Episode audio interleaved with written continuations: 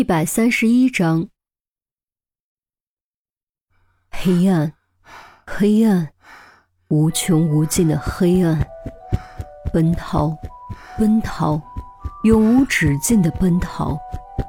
吸进肺里的不是空气，而是冰冷的海水，吐出来的却是炙红的火鸟，在冻结，在燃烧，嘴里长出手掌。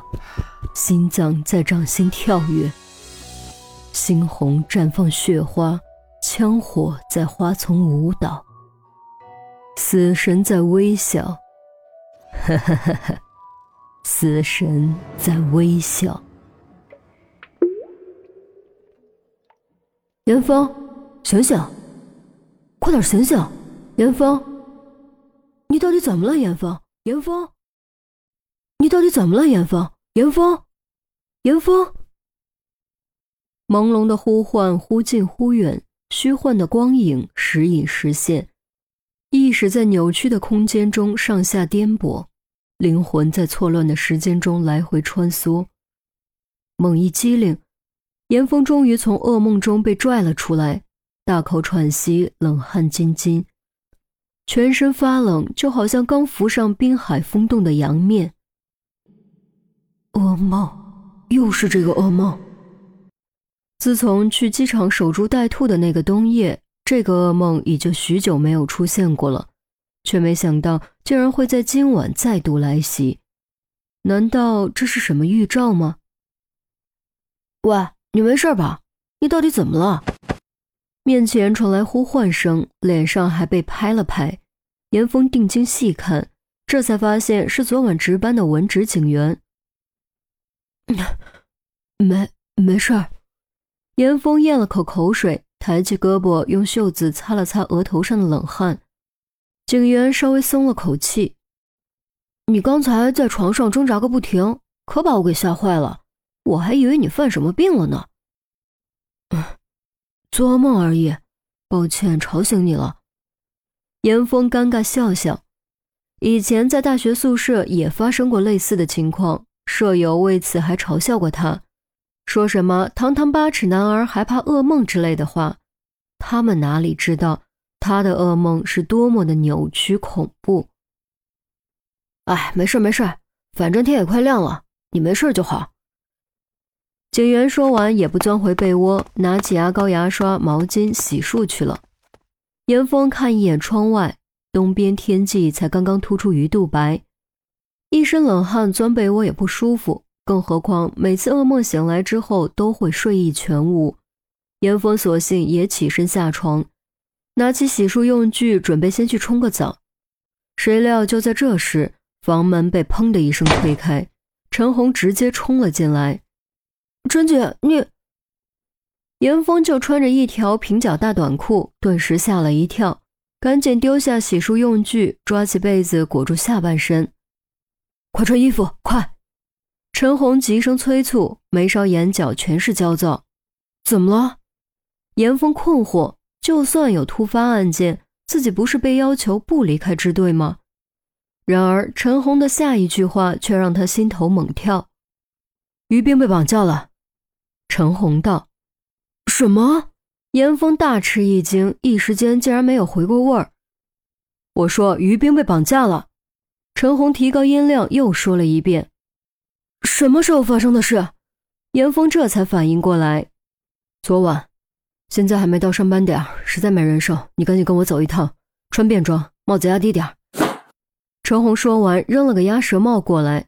严峰接住鸭舌帽，再也顾不得尴尬，更加顾不上洗漱，赶紧撒开被子穿衣服。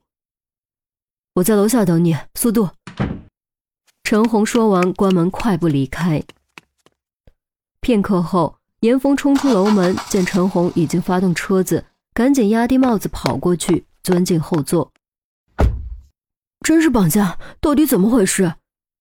严峰问。直到这一刻，他依旧有些不敢相信。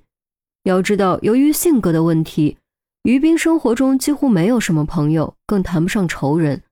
叶少天的事情只是一个特例，而且于冰是法医，属于幕后工作者。也不至于因为案子和人结仇。你问我，我问谁？他爸妈刚给于西打的电话，然后于西给我打的电话。于西他已经过去了。陈红一脚油门，严峰不再多问，心中却百思不得其解。昨天离开法医部的时候，于斌还好好的，怎么突然就被绑架了呢？而且如果真的是报复，那么应该是直接伤害甚至杀害，为什么要绑架呢？所有绑架案件都有一个共同点。那就是有很强的目的性，比如敲诈勒索。绑架者的目的往往不是被绑架者本身，而是指向和被绑架者有亲密关系的第三方。绑架只是一种手段，是为了迫使第三方妥协或者配合的手段。那么问题来了，绑架于兵的人有什么目的，又能得到什么好处？难道是为了钱？严峰突然想起了于冰几百万的房产和几十万的车，这些可都不是他自己的钱，而是他父母全款给他买的，就和普通父母送自家女儿毛绒玩具一样。只不过于冰的父母更有钱，送的礼物更贵。从这个角度考虑，的确说得通，但具体什么情况，还是要等到了于冰家才能确定。玉桂园于冰家。赵千霞又晕了，于西给她盖好被子，来到客厅。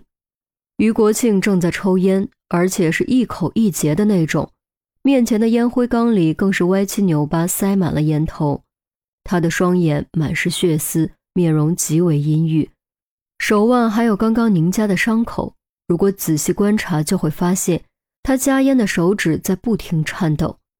于西记得聊天的时候，于国庆提到过。他已经戒烟多年，现在却又抽了起来。或许这一刻，只有抽烟，不停的抽烟，才能勉强压抑住心中的担忧和恐惧吧。